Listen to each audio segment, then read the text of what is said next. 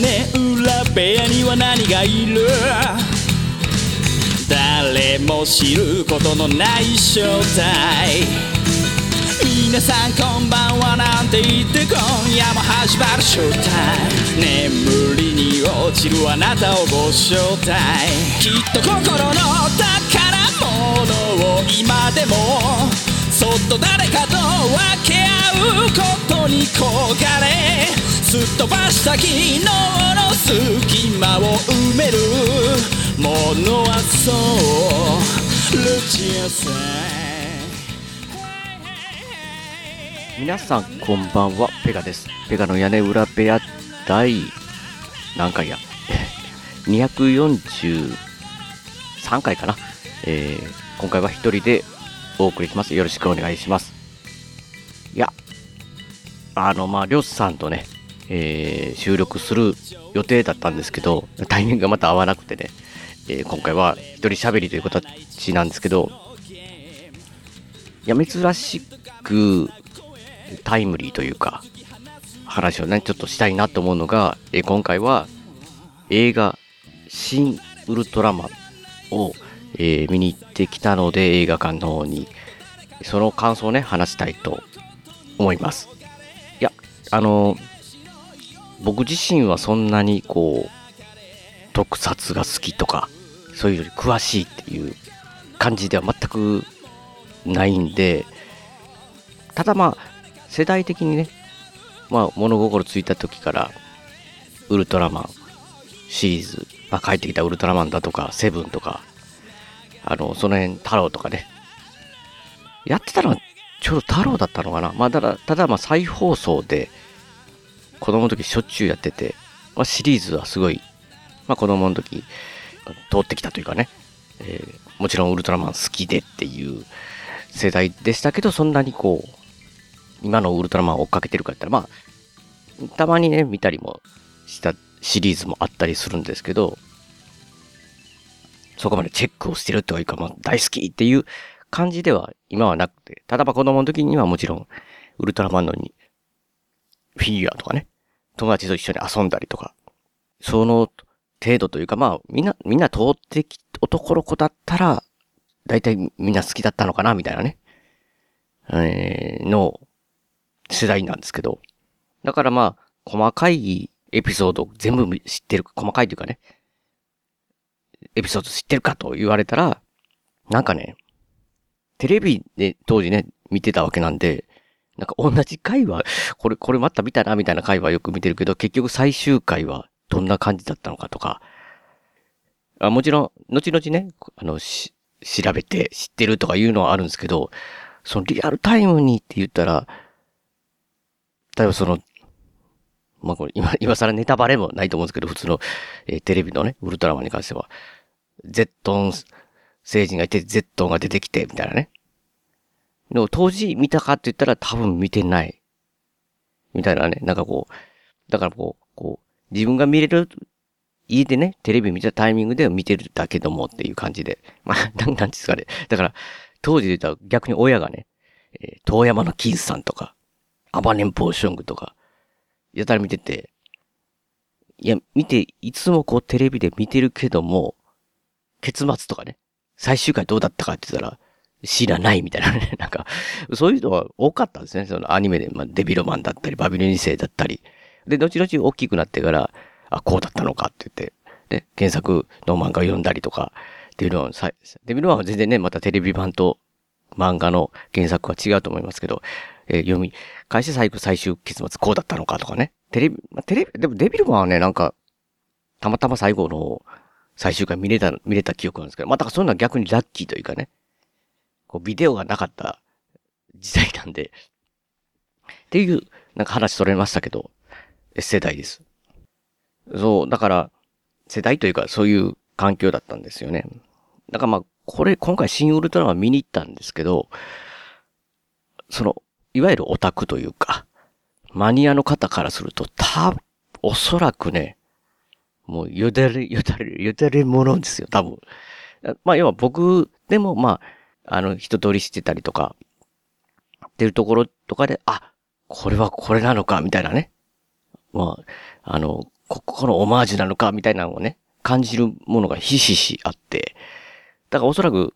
細かい部分ではそういうの散りばめられてるんだなと。だから、基本的にはこのウルトラマンファンの方は、むちゃくちゃ楽しめるんだなと。いう作品だと思います。なのでもう、ウルトラマン、特にその初期のね、本当にウルトラマンが大好きだったおじさま方はね、走って見に行ってほしいなって。まあだから、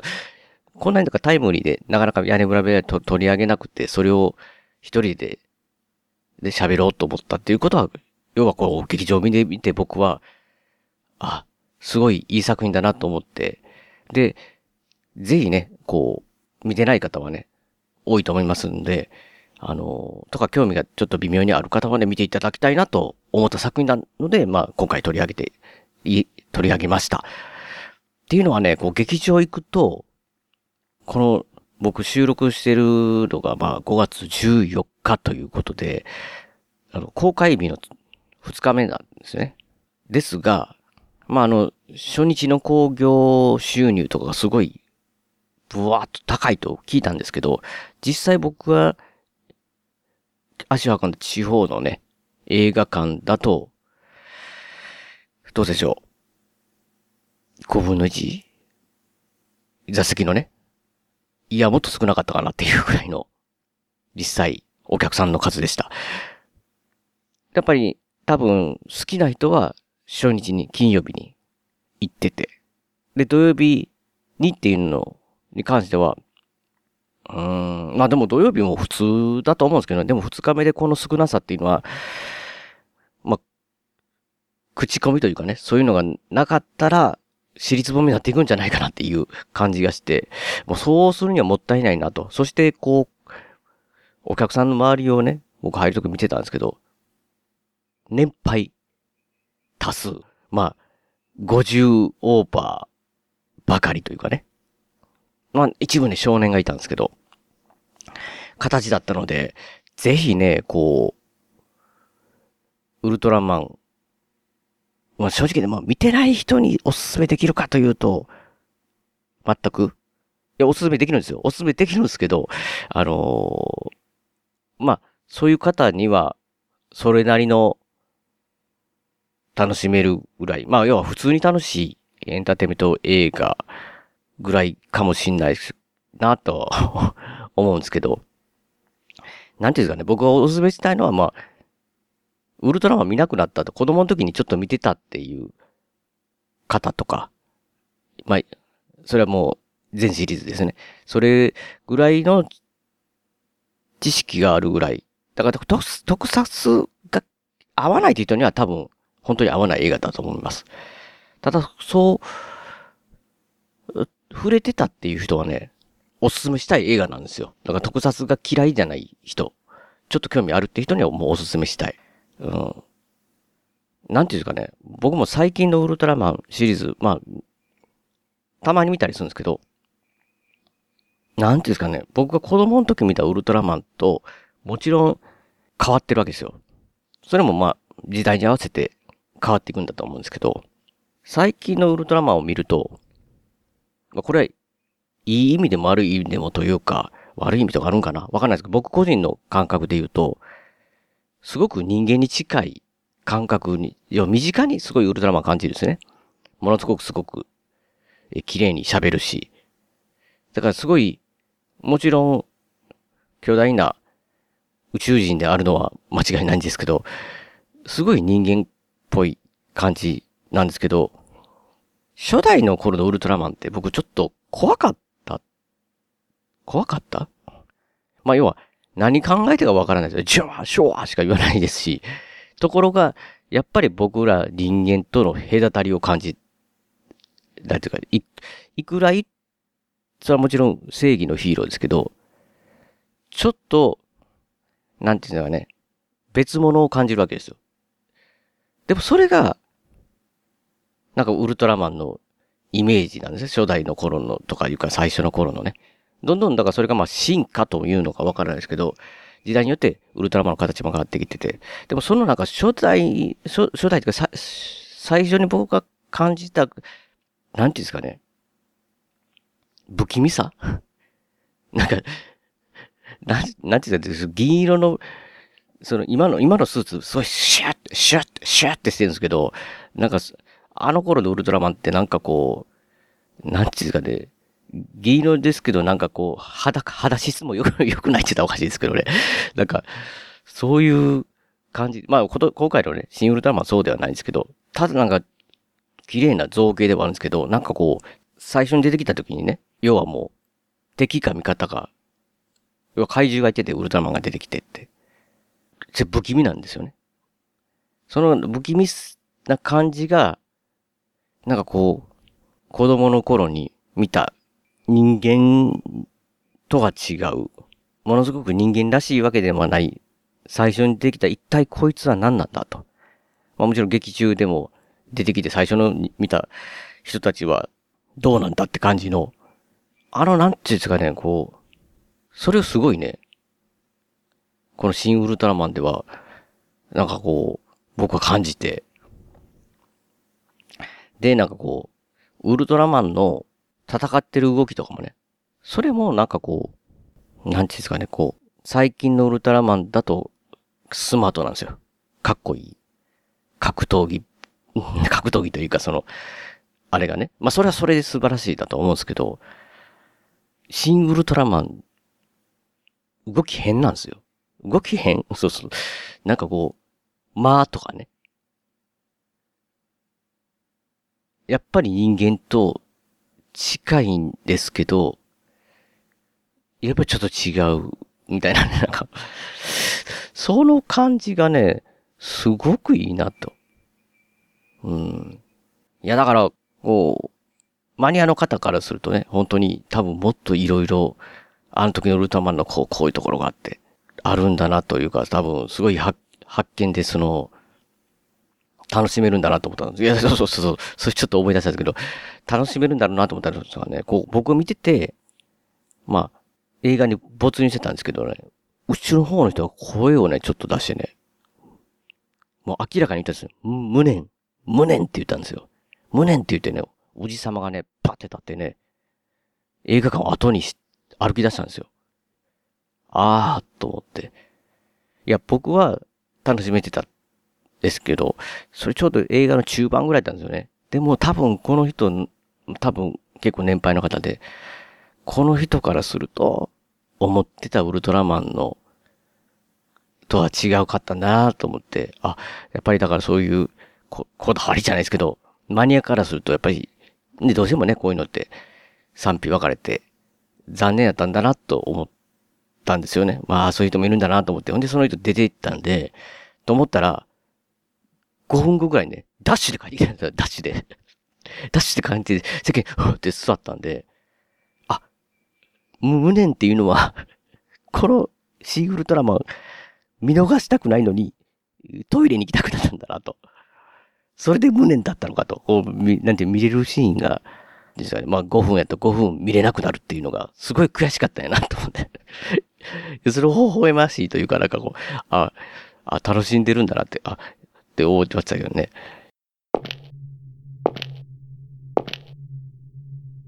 もしかして自分が選ばれた何者かとでも思っているのか？もしそうであるならばそれは思い違いだ。お前たちの言葉で言うなら、それは、そう、たまたまだ。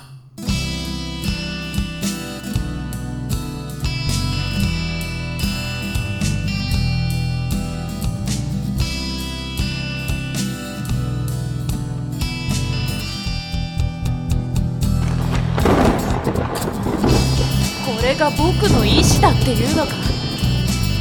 れが僕の望んだことだっていうのか？こ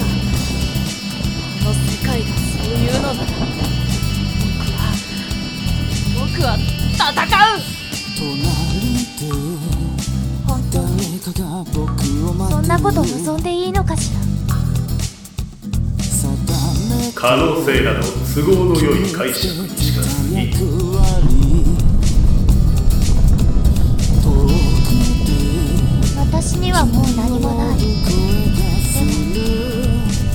世界にはあなたがいる。全部なくしてみて初めて分かったんだ。お前たちの終わりというお前たちの勝手な解釈。だ私からすればこれは始まりだ信じる。僕は僕を信じるよ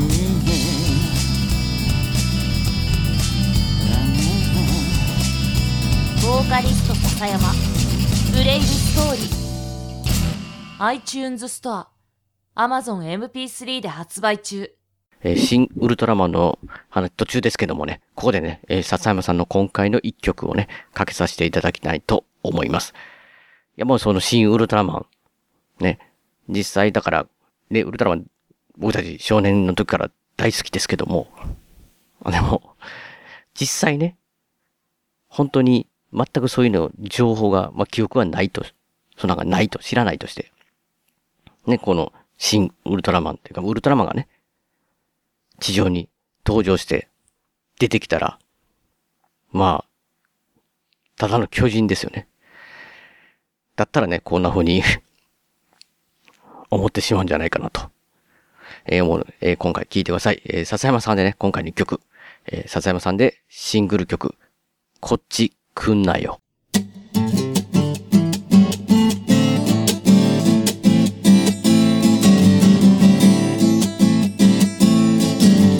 お願いだからこっち来んなよ。お前のうちなら反対側。この橋渡るべからずなんつって。おい真ん中も危険だぜ。ああ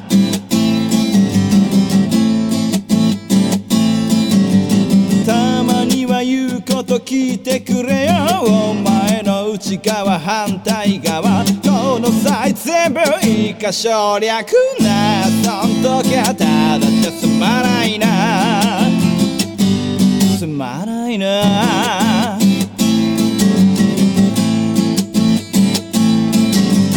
公正派承知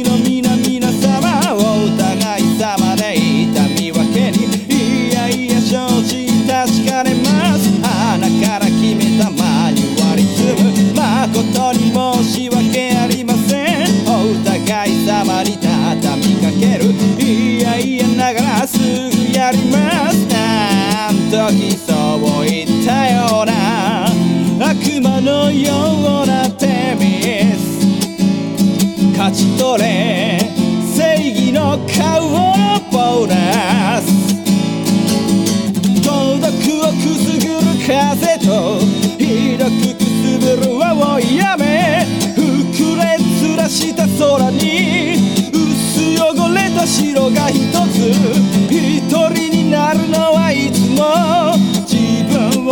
せない時だあるだろう。お前にも。まあ、僕が知ってる範囲でも、ああ、こういうの、このネタをこうぶち込んでんかみたいなね、逆手にとってこうかっていうのを驚くシーンがあったり、すんごいするんで、多分僕の知らないことなんて本当に山のようにあって、それをおもちゃ箱じゃないですけども詰め込んだっていうとこは絶対あるんでね、本当にもう多分マニュアの方だったらもう、キャッキャ、キャッキャッキャッキャ言いながら多分心の中でね、見れるっていう感じするんですけど、まだ僕くらいの、そんなに、まあ、ウルトラマン世代ですけどっていう、ウルトラマン世代ですけどっていう人間からでもね、まあ、まあ、この辺ネタバレじゃないと思うんで、レベルじゃないと思うんで、なんかすごい良かったなと思ったのは、ウルトラマンでかいんですよ。いや、本当に。いや、なんかこれ、当たり前だろって思われるかもしれないですけど、いや、なんかね、なんていうんですかね、やっぱウルトラマンって良くも悪くも、セットなイメージがね、特撮、セット。いや、子供の頃だからその脳内変化もできて、セットがセットじゃなくなるんですよ。もうミニカーみたいな車が、破壊されても、まあミニカーだなって思いながらも、それは車だと思いながら脳内変化が若干のやつがね、その昭和の時代はやってたわけなんですけど、いや、その映、いや、もちろん映像がレベルアップしてるっていうのもあるんですけど、なんか、そういうのは多分最近のウルトラマンでも、まあ、若干やっぱ見ても CG だったり爆発とかね、あんなんだなと思うかもしれないけど、いや、今回のウルトラマンが、その、ハリッド並みの、マーベルシリーズ並みのっていう、そういう言いたいわけじゃなくて、なんていうんですかね、テレビではない、で、ないああるのかな？これこそあったら怒られると思うんですけど、その、マニアの方からすると。いや、な、なんていうんですかね、こう、例えば山の中で怪獣とウルトラマンが対峙してるときに、横の高速道路っていうか山道や、山道かな？山道を車で走ってて、ウルトラマンどこ？って、あそこだ！みたいな感じなのが、こう、車の中から指をさして、こう、カットみたいなのあるんですよ。走りながらウルトラマンのよ、横っていうかちょっとは、だいぶ離れたところの道を歩い、走ってる。その、そういうのとかがね、すんごいなんかこう、あまり僕、なく、見たことなくて、こう、実際、なんかこう、茨城行った時に牛久大仏の近くを車で通った時には、あるでかさを遠くから見え、見た時に、あ、あそこに見えてんのが、牛久大仏かって、すっごい、ね、高い大仏さんあるんですけど、それをこう、実、こう、遠くの車で走りな見たら、その余計巨大さを感じるみたいなね。まあ、近くでより巨大ですけど、そういう感じのなんかカットみたいなね、シーンがあったり、こう、結構その、まあまあな上空横を奥の方から手前の方にピュン飛んで通り過ぎていく F1 のようにね、うんみたいななんかこう、飛んでいく感じとか、なんかすごい、みじ、身近というか自分らが普段行ってる、そういう、例えば牛久大仏やあれがあって、ああいう、そういう自分たちが普段こう感じれているところに実際ウルトラマンが立ってたらみたいな感じの、なんかこう、そういうのが見れて、だから余計にね、巨大、大きさを感じるわけですよ。あ、ウルトラマンって大きいよなって。うん。だからなんかこう、すごくなんかこう、派手だ、派手とかこう、すごいお金かかっ、まあお金、それはね、すごいかかってるんだと思うんですけど、そのハリウッド並みにかけてっていうのはなかなか難しいかもしれないですけど、なんかこう、こうすれば、ああすれば、みたいな、そのアイデアがな、すごい、いいなって。うん。だろうね、ね、こう、うん、なんかその体感が特に映画館、大スクリーンで感じれて、すごくなんかこう、僕らの世代で言うと、子供に戻る。そう。なんかこう、まあ、今のウルトラマンを見て、確かに面白い。シリーズね。面白いんですけど、なんか子供の時見たワクワクドキドキみたいなのは、正直、なんか、まあ、別のテンションで楽しむみたいな感じというか、出てるけども、え、どうなる？ああなるどうなるんやろ？ウルトラマン、どうなるんだろう？みたいな、を感じてた。そして今感じれてない、感じれてないというかね。そうは見れないというかね。いや、楽しい、面白いなって、ようストーリーできてんなって、すっごいそういう楽しみ方できても、今のシリーズ、みたいな人には、こんなに子供に戻れるのかと、と思えるような作品というかね、だなぁと。うん。でね、これ、ちょっと僕の記憶違いだとあれですけど、確かね、そのインターン、そのネットか、パンフレットか忘れましたけど、そこか、なんか書かれてたところでね、あの、樋口さんか安野さんがちょっと、それもね、ちょっと忘れ、本当に申し訳、適当に申し訳ないんですけど、あの、ウルトラマンを子供の時に、初めて見た衝撃をね、伝えたかったみたいな感じのことを書いてた、一、見た記憶があるんですけど、うん、だから実際その、まあ、マニアの人には間違いないと。で、ウルトラマン世代、ペガのようなウルトラマン世界、世界って、ペガのようなウルトラマン世代の人もまあ楽しめるけど、実際、その、まあ、そして僕は思うのは特撮好きとかそういうの、非、そういうのが好き、もともとそのテーマが好きじゃない人には合わないと正直思います。ですけど、まあ、好意的な感じ、好意的というか、まあそういうのは好きだと。でもウルトラマン知らないっていう方たちにはどうなのかと。とか、要は単純に今のちびっこ、だって、僕見に行った人はね、ほとんどの人が僕が見た限りでは年配と言われるか、えー50オーバーの人、方が多かったんで、そうじゃない30代、40代。そそして、今の実際のちびっこどうなんだっていう面でおいてはね、その衝撃を本当に与えられるかと。ウルトラマン知ってなかったら面白くないんじゃないかと。その、コアなね、ファン以外はっていう点で言ったらね、これはすごい、僕もわからないところあるんですけど、ただ、劇場に出た一人の少年はね、こう終わるじゃないですか、ウルトラマン。終わった後、歩いてたら、その少年は、スーパー面白かったと。いや、確かに子供からするとちょっと難しい言葉とか、あったりもするんですが、早口でバーってあったりとか。でも、やっぱり、そういう意味では、スーパー面白かったって言って、こう、まあ、まん、本当に漫画道の、マガ道をバリのね、映画館出たら鼻息がふーんってなってるような、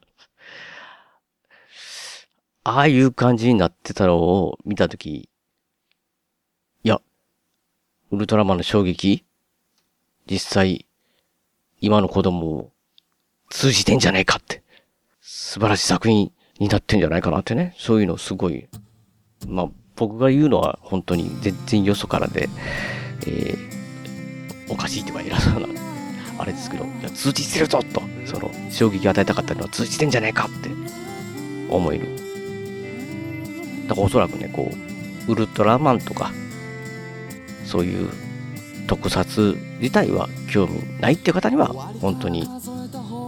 うん、なんか全然いまいちない映画かもしれないですし、ただそのウルトラマンを何も知らないから、見に行かないって思ってる方には、逆に言ったら、そういう人向けにも楽しめるようにというか、ウルトラマンというのはこういうのんだよっていう意味で言うと、すごく丁寧に作られてるというか、あの、初体験には、すごいいいんじゃないかなと思うので、ぜひね、皆さん見に行っていただきたいなと。そして、ものすごいね、見た人で、よりこういう元ネタがどうのっていうのがす、なんかすごい楽しめる方はね、あの、YouTube なり、ポッドキャストなりで多分、そういう詳しい方がネタバレ全開で話してるのを聞くと、むちゃくちゃ楽しみんじゃないかと。っていう感じで、まあ本当に熱、熱くなりましたね。熱くなってウルトラマン愛もすごく感じれて。なので、ぜひね、もし迷ってる方は、見ていただきたいなというので、今回は、急遽タイムリーというかね、珍しくこう一人喋りで、全然ね、まあ、本当に良さは伝えてるか、まあ、とにかくま個人の感想を伝えたいなと思いましたので、今回は一人喋りました。というわけで、えー今回ね、短めですけど、締めさせていただきたいなと思います。えー番組のご意見やご感想などメールでお待ちしています。ブログのメールフォームから送っていただくか、もしくは通常のメールでアルファベットで、ペカ屋根裏アットマーク Gmail.com、ペカ屋根裏アットマーク Gmail.com 宛てでお願いいたします。今回の演技曲は笹山さんでスルーリーです。スルーリーを含む笹山さん関連のデジタル曲は iTunes ストアや Amazon MP3 で購入できます。CD などはオンラインストア、リビングオンザレコードで購入できます。オリジナルフルアルバム、シャニクサイ、セカンドフルアルバム、灰の水曜日も絶賛発売中ですので、よろしくお願いします。あと、アルバム IGE、こちらの方は全国レコード CD ショップで取り扱われてますので、お店でもお取り寄せできますので、よろしくお願いします。では、また次回の配信でお会いしましょう。さようなら。大事なことはいつも伝わらずするり相変わらずのままでいられた二人街はもうすっかりと懐かしく変わり昔のことと分かりすぎる一人